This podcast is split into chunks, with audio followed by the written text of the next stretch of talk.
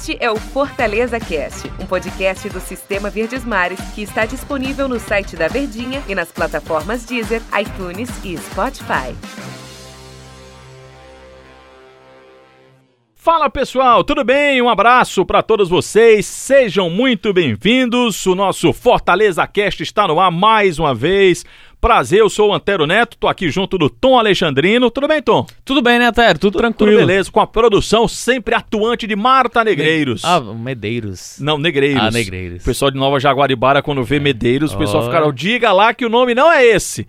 E, e muito corretamente eles estão falando isso, viu, Martinha? Diga-se de passagem. Martinha é nossa produtora aqui que está sempre nos auxiliando também nas edições, nos episódios aqui do nosso podcast. Pessoal, é, sempre que vocês tiverem aí uma, uma, possibilidade de compartilhar aí esse áudio, compartilha. E se você quiser mandar alguma sugestão também para a gente, pode mandar. Pode mandar via Twitter, pode mandar via Instagram. Por exemplo, o meu Twitter é arroba antero neto. No Instagram, tira underline, é arroba Antero Neto. Antero, fala sobre isso, pergunta lá aos comentaristas. Se quiser também achar o Tom Alexandrino, Tom Alexandrino normal. Arroba Tom Alexandrino. Ora. Só tem ele, né? Não tem outro, né? convenhamos. Só tem ele. Então, manda uma pergunta lá pro Tom, se quiser fazer alguma sugestão aqui pra gente conversar sobre algum assunto que lhe interessa. O espaço é para você, torcedor do Fortaleza aqui no Fortaleza Cast. Tom, é, o Fortaleza vai enfrentar o Internacional. Enfim, dá pra gente entender o que vai fazer o Enderson Moreira, né?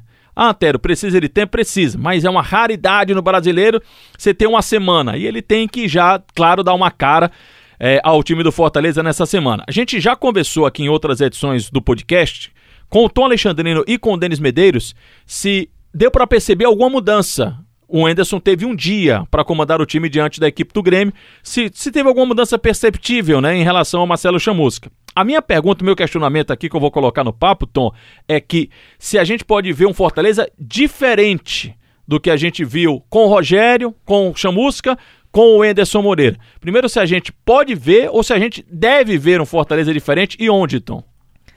Eu, eu não sei se, diferente do trabalho do Rogério Senna, a gente vai ver alguma coisa sob o comando do Anderson Moreira. Ela vai ser muito pontual, muito superficial. Como, por exemplo, a gente já pôde observar no jogo contra o Grêmio, o Gabriel Dias afundando mais, afundando que a gente fala, chegando mais à linha de fundo. Situação que com o Rogério era um pouco mais escasso. O Gabriel Dias, quando atuava com o Rogério, ele não era um lateral que tinha tanto aquela profundidade de linha de fundo ou como elemento surpresa. E uma característica do Enderson é utilizar os laterais como elementos surpresas no ataque quebrando linhas, é, sendo um homem a mais de definição. Então, são diferenças sutis, mas estrutural. Se o Enderson fizer, é loucura. Como, por exemplo, fez o Zé Ricardo. Ele não pode fazer isso. É. Ele não deve. E, e, e, o que é feito, a gente tem a, sempre a falsa sensação: ah, tem uma semana cheio de trabalho, vai dar para fazer. Não, não dá. Uma semana é muito pouco, principalmente quando você fala em continuidade de trabalho. Então, o que o Enderson vai fazer é adaptar a continuidade de trabalho do Senna. É muito difícil você fazer uma mudança estrutural na equipe faltando nove jogos. Por exemplo, o Chamusca era adepto de usar um 10. Fortaleza não tem João Paulo, o jogador está afastado por tempo indeterminado.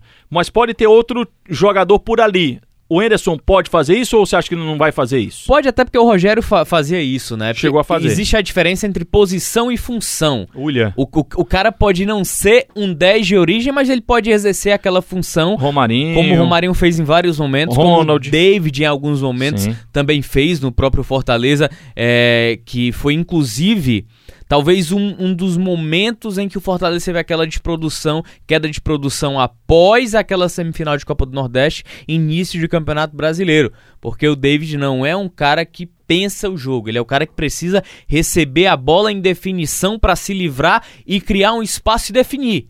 Então o Rogério encontrou uma solução aí. Não é que vá ter um 10 ou que ele talvez use três volantes, Juninho, Felipe. Acho muito difícil isso acontecer.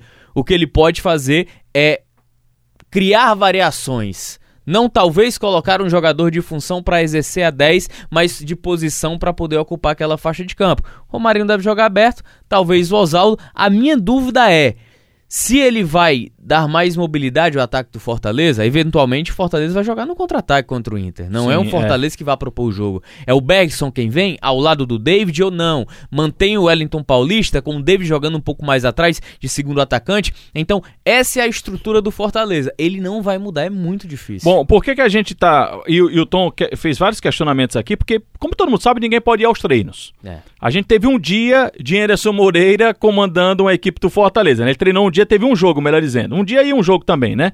Então, assim, a nossa referência do Anderson no Fortaleza, ela é zero, ela é nula.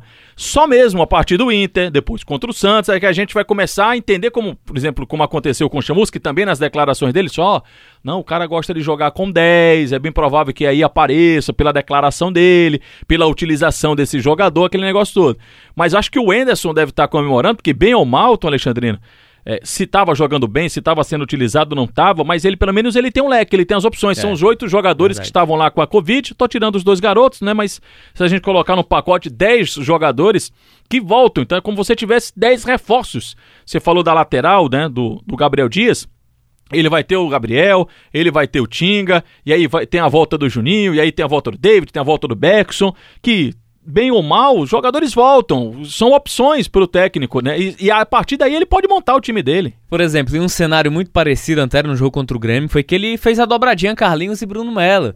E é uma situação que quem faz era o Rogério. Rogério quem, quem, digamos, no Fortaleza criou essa variação. Então o Enderson ele vai pegar sim a boa parte do trabalho, até porque não tem o que fazer. Vocês lembram que teve um, um período do Fortaleza me corrija, Tom, se eu estiver enganado. O Fortaleza jogou com o meu campo era Felipe, Juninho, Gabriel e Ronald. Isso. E aí ele colocava outros dois atacantes. E colocava dois atacantes, né? E aí ele fazia a dobra com o Gabriel Dias, aí o Ronald flutuava mais. A questão do, você falou aí do contra-ataque, né? E de posição e de função, né? O Rogério que se caracterizou por jogar no 4-2-4, utilizar quatro atacantes, teve um momento que ele colocou o meu campo assim com quatro jogadores de meio campo ali e nenhum com. Nossa, que caráter. É. Ele é um 10, mas fazia a função. No caso, era o jogador que mais livre era o Ronald. Exatamente. Aí ele poderia ter duas variações, né? Jogadores de mais características defensivas que formava um quarteto de meio campo, que é quando o Fortaleza tá sem a bola, defende com esse quarteto, mas quando atacava se transformava nos quatro atacantes, só que de outras características, de outra maneira de jogar. Então ele pode muito bem exercer esse papel. E aí a, a, a minha grande questão é que no jogo contra o Grêmio foi mudança de postura, não foi mudança tática. Mudança de postura. A sensação que eu tenho é que os jogadores do Fortaleza não estavam tão motivados com o trabalho do Marcelo Chamusco que o Marcelo Chamusca não conseguia entregar ou tirar dos jogadores através da conversa, da oratória, porque sistema tático, até o analista de desempenho ele pode botar o time para jogar um sistema tático mas você dá preleção, você corrigir, você estudar o adversário. Só orientar, né? Exatamente, à beira do gramado, porque o, o, o que diferencia o treinador de todos os outros é o tato vestiário com o elenco no dia a dia e principalmente as correções individuais e durante a partida à beira do gramado. Tem treinadores super estimados e que tem um conceito muito bom, mas à beira do gramado ele não consegue fazer a leitura. Outros treinadores, por exemplo, já têm essa facilidade, como era o caso do Rogério. Então, uma, uma, algo que se notabiliza e se caracteriza de treinadores que conseguem comandar a beira do gramado é aquele que grita, é aquele que esbraveja, é aquele que a todo momento está gesticulando. É o treinador que consegue montar o, o, seu time dentro de campo ali à beira do gramado. Sempre bom bater papo com você, pena que o tempo passa rápido. Lamentável. Mas pelo menos fica um convite para amanhã. Bom demais. Olha, amanhã o pessoal volta e acompanha outra vez aqui Voltamos o nosso Fortaleza amanhã. Cast.